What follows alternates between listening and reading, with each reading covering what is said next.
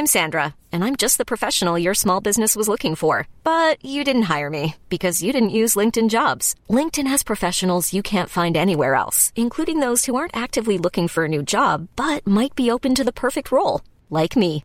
In a given month, over 70% of LinkedIn users don't visit other leading job sites. So if you're not looking on LinkedIn, you'll miss out on great candidates like Sandra. Start hiring professionals like a professional. Post your free job on linkedin.com/achieve today.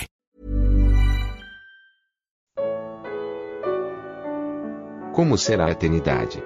Primeira carta aos Tessalonicenses, capítulo 3, versículos 9 ao 13. Comentário de Emaro Persona. A disposição de um coração grato a Deus é glorificar a Cristo, é trazer glória ao Senhor. Nunca deve ser para trazer glória própria ou trazer benefícios próprios, apesar de nós sabermos que o Senhor é sempre abundante em, em prover para nós tudo aquilo que, que convém a, uma, a, a vida santa e piedade, uma vida santa e de piedade também. E aqui então ele fala dessa vinda de nosso Senhor Jesus Cristo, que é a volta do Senhor para vir julgar as nações após a, a, a grande tribulação com os seus santos. E tem um versículo em 2 Tessalonicenses que fala algo parecido.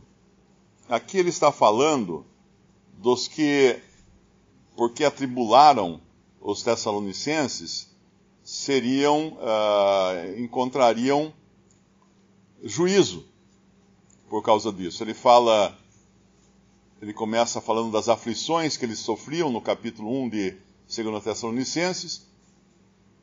Aí no versículo 5, é, prova clara do justo juízo de Deus para que sejais havidos por dignos do reino de Deus, pelo qual também padeceis. Se de fato é justo diante de Deus que deem paga tribulação aos que vos atribulam, e a vós que sois atribulados, descanso conosco, quando se manifestar o Senhor Jesus desde o céu com os anjos do seu poder, e como labareda de fogo, tomando vingança dos que não conhecem a Deus e dos que não obedecem ao Evangelho de nosso Senhor Jesus Cristo, os quais por castigo padecerão eterna perdição ante a face do Senhor e a glória do seu poder. E isso demonstrando o quanto de interesse o Senhor tem pelos seus, ao ponto de já reservar juízo, um juízo específico também, para aqueles que maltrataram o seu povo aqui nesse mundo. Isso nos leva a, a Mateus 25, embora ali esteja falando do, do, dos benefícios e dos malefícios trazidos pelas pessoas ao remanescente judeu fiel, que se levantará durante a grande tribulação, ou nós podemos entender que o sentimento do Senhor é o mesmo, porque ali ele vai julgar aqueles que trataram mal os que eram seus, os seus pequeninos irmãos. E aqui então ele continua dizendo, no versículo 10: Quando vier para ser glorificado nos seus santos, para ele ser glorificado nos seus santos. E que, que maravilha nós pensarmos que participamos, somos feitos participantes da glorificação do Senhor. E a continuação explica: E para se fazer admirável naquele dia em todos os que creem, porquanto o nosso testemunho foi crido entre vós. Então, quando, todas, as, todas as pessoas, as hostes celestiais, todos, olharem aquela companhia de redimidos vindo com Cristo em glória, quem será admirado? a Essa companhia? Não, o próprio Senhor. Ele se fará admirável nos seus santos, nos que vêm com ele.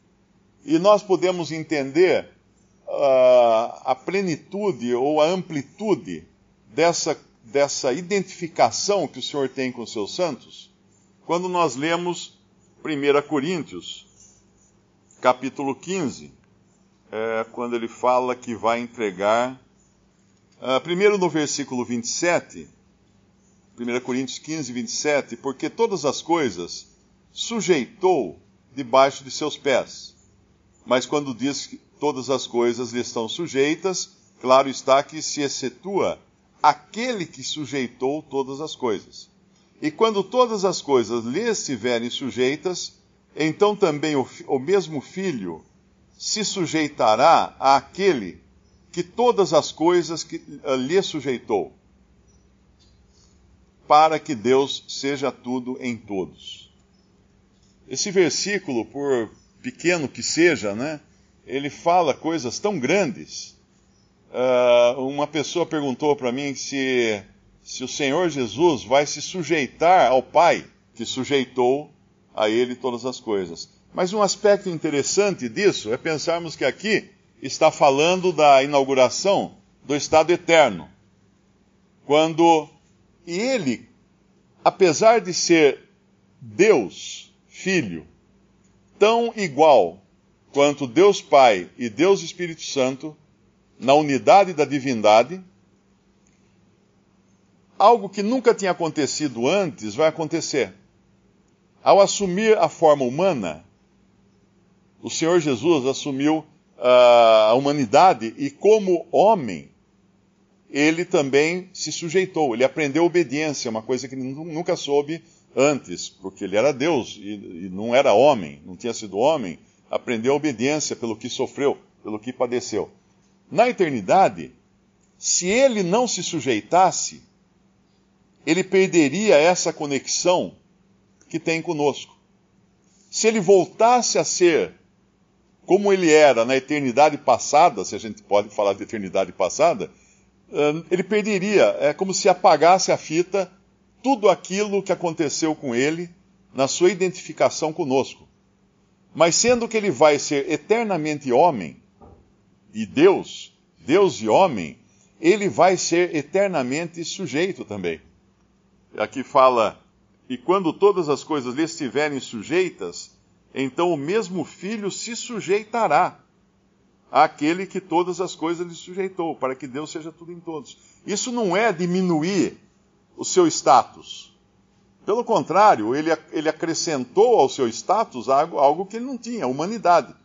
Mas como ele acrescentou humanidade, agora ele vai ter essa posição de sujeição eternamente porque nós estaremos nele também sendo sujeitos eternamente.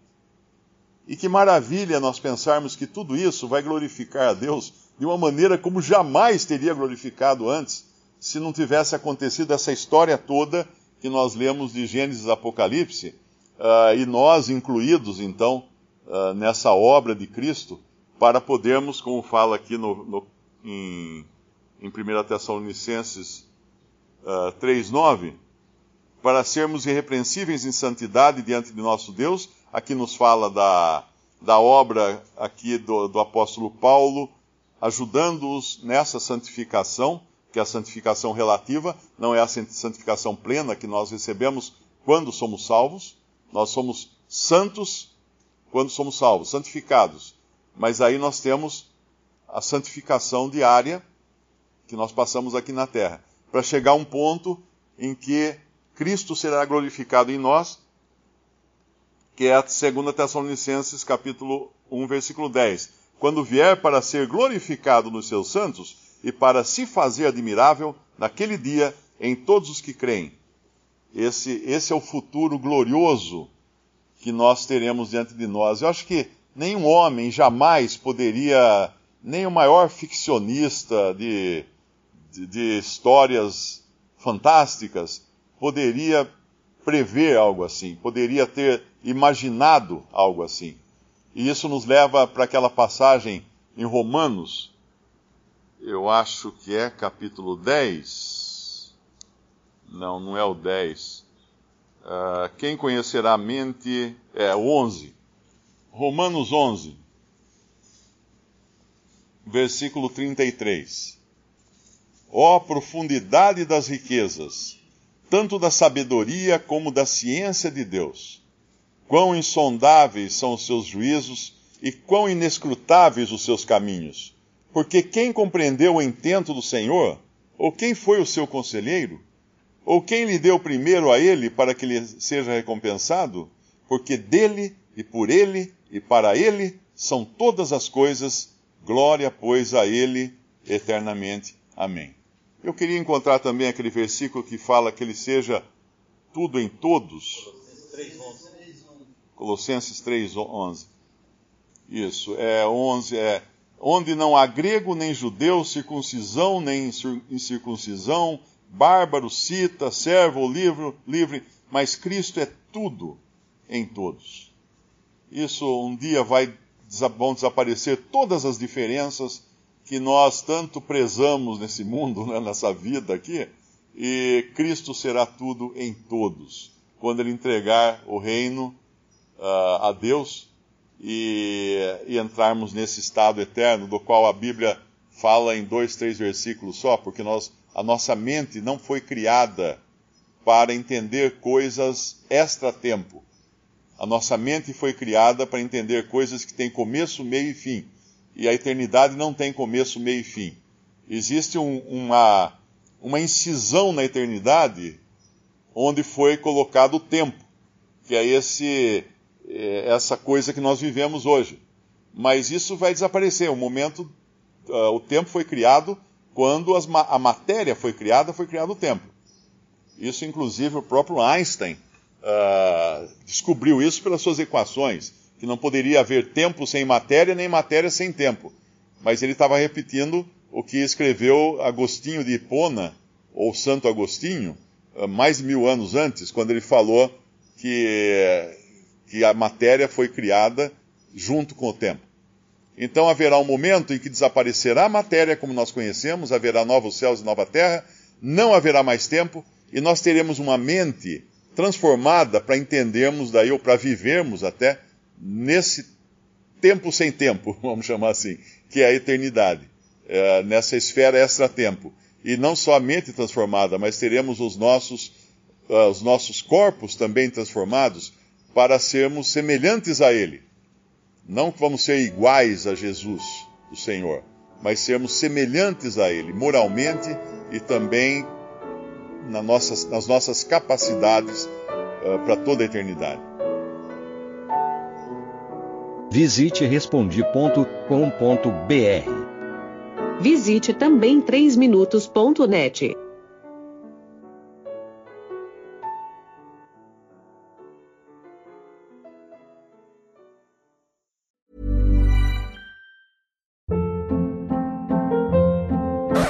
Hold up. What was that? Boring. No flavor. That was as bad as those leftovers you ate all week. Kiki Palmer here, and it's time to say hello to something fresh and guilt-free. Hello Fresh. Jazz up dinner with pecan-crusted chicken or garlic butter shrimp scampi. Now that's music to my mouth. Hello Fresh. Let's get this dinner party started. Discover all the delicious possibilities at hellofresh.com.